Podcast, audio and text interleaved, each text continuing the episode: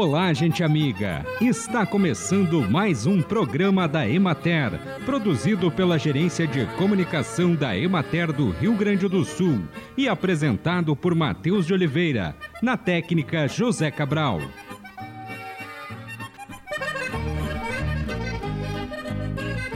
De acordo com a Secretaria Estadual da Saúde, estudos mostram que, embora ainda não haja cura para a fibromialgia, é possível o controle com a prática de exercícios físicos, preferencialmente atividades aeróbicas como andar e nadar. A hidroginástica, o alongamento e o fortalecimento muscular devem também ser estimulados, já que benefícios são observados. Além disso, somada à prática de exercícios, uma alimentação saudável e equilibrada pode auxiliar no alívio da dor crônica. A dieta deve incluir frutas e vegetais frescos, grãos integrais, gorduras saudáveis como abacate e azeite, alimentos não saudáveis como os processados e quantidades excessivas de gorduras saturadas devem ser evitados. Contudo, é importante procurar orientação médica especializada em tratamento da fibromialgia, que pode ser acessado por meio do SUS no Rio Grande do Sul. Algumas hortaliças são semeadas, outras se propagam através de brotos, estacas, frutos, como é o caso do chuchu, tubérculos, a exemplo da batata, ou bulbilhos, como é o caso dos dentes de alho. As sementes variam quanto à forma, cor e tamanho, não apenas entre espécies, como também entre cultivares de uma mesma espécie. Para que se conservem por longo tempo, elas são embaladas em sacos de papel aluminizado ou em latas. Deve-se, portanto, comprar apenas a quantidade necessária para o plantio, já que a sobra se perderá. O produtor também deve ter o cuidado de comprar as sementes em casas especializadas em produtos agropecuários e verificar a espécie, a cultivar e o poder germinativo nos rótulos das embalagens. A escolha da cultivar adequada para cada região é particularmente importante para as hortaliças mais exigentes em termos de clima, como alho, alface, couve-flor, cenoura, cebola e repolho. Conversar com outros produtores de hortaliças da região ou com o agrônomo da extensão rural pode ajudar na escolha das cultivares. Volumes de chuvas registrados na primeira semana do mês de maio ainda interferem na atividade, limitando o trabalho a campo e o corte nas bordaduras das lavouras para a ensilagem. Por causa da redução na cotação dos grãos e da falta de estoque de alimento nas propriedades leiteiras, os produtores estão destinando lavouras de grãos para a produção de silagem. A área colhida ainda permanece em 93% dos cultivos. Após um período de chuvas recorrentes, a colheita do arroz também foi retomada entre 8 e 14 de maio, praticamente encerrando a operação na atividade orizícola no estado. A colheita alcançou 99% da área cultivada. Restam algumas lavouras de ciclo mais longo e pequenos talhões marginais a finalizar. Na região administrativa da Emater de Porto Alegre, a colheita de cultivares de arroz de ciclo tardio foi retomada e a área colhida alcançou 99%. A produtividade é considerada satisfatória e até mesmo acima do esperado em Butiá, Camaquã e Eldorado do Sul, onde alcançou 7.400 quilos por hectares. Uma vez finalizadas as atividades de colheita e secagem de grãos, os risicultores se dedicam à limpeza e à revisão do maquinário, em parte das propriedades, os produtores realizam a incorporação superficial da resteva por meio do uso de rolos do tipo faca ou grades. Na região de Santa Maria, a colheita do arroz está próxima da finalização, ultrapassando 98% dos cultivos. A atividade principal, no momento, é a incorporação de resteva de arroz aos solos e a drenagem de lavouras.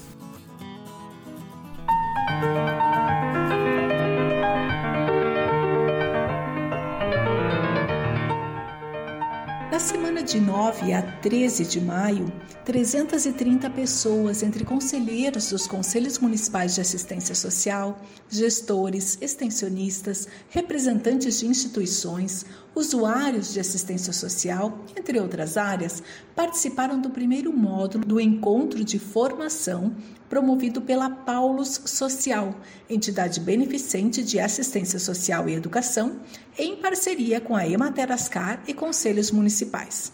As atividades de abrangência regional aconteceram em Santo Ângelo no dia 9 de maio, com a participação de 40 municípios, Tapera no dia 10 de maio, com 44 municípios envolvidos, e Passo Fundo no dia 11 de maio, com representatividade de 42 municípios. As capacitações tiveram como tema efetividade do controle social no Sistema Único de Assistência Social, o SUAS, fortalecimento no Conselho Municipal de Assistência Social. E nós aproveitamos então para conversar com o Célio, que está capacitando os conselheiros, né, e vai nos contar um pouquinho como estão acontecendo essas capacitações. Como é que está vendo hoje o, o, esse serviço, é, uma avaliação de como está acontecendo e o que se espera que melhore? A assistência social teve muito prejuízo agora nesse período de pandemia, porque houve um crescimento muito grande das vulnerabilidades sociais. As famílias ficaram cada vez mais empobrecidas, ah, os, o pequeno comércio teve muita dificuldade. Então, ah, a demanda cresceu muito e a precariedade da política pública de assistência social cada vez mais ficou uma coisa importante. Né? Já era pouca equipe, já eram poucos equipamentos, já era frágil, mas agora é ainda mais difícil.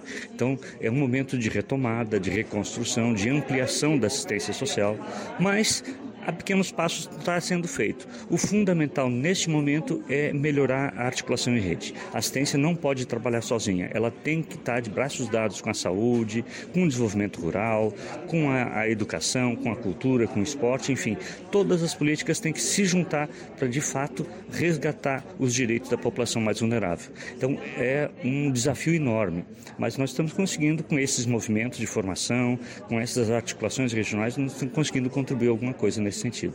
A Emater Ascaral tem um envolvimento muito grande em relação a essas políticas no meio rural, né? Como é que você vê esse trabalho que está acontecendo no Rio Grande do Sul por meio da Emater?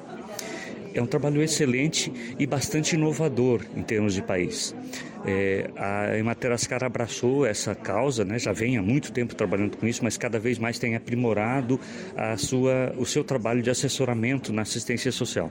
Como? Através da qualificação da atuação dos assistentes sociais ou das equipes de extensionistas rurais da Emater, para, além das questões agrárias, rurais, propriamente dita, também fazer a ponte, também contribuir uh, para que as famílias conheçam e acessem seus direitos socioassistenciais. Então, de fato, a Emater a experiência que a Mater vem trazendo, eh, já historicamente, mas agora ainda mais forte nesse sentido do, do assessoramento, tem sido eh, muito significativo. A gente espera e contribui muito, né, por isso a parceria da Paulus, inclusive, para que se consolide cada vez mais no Rio Grande do Sul e que se torne uma referência nacional.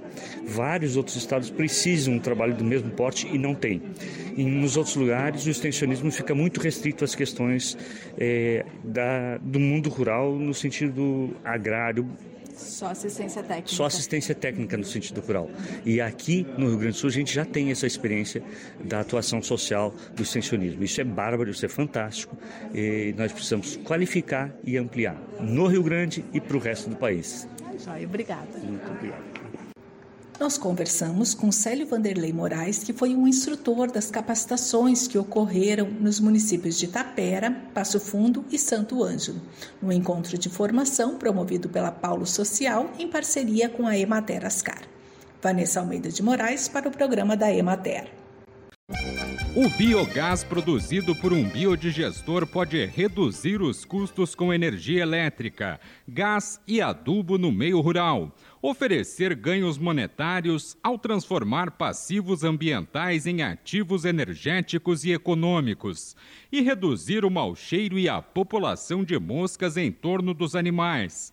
Os dejetos de animais vão para a humanidade de produção de biogás, onde se encontram os biodigestores Dentro dos biodigestores, na ausência de oxigênio, as bactérias digerem a matéria orgânica, que são as fezes dos animais, e geram biogás, uma mistura de 25% de gás carbônico e 75% de metano, um gás altamente inflamável.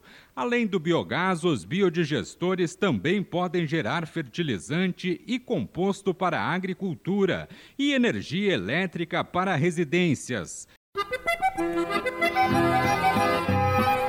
E assim encerramos mais um programa da Emater. Um bom dia a todos vocês e até amanhã neste mesmo horário.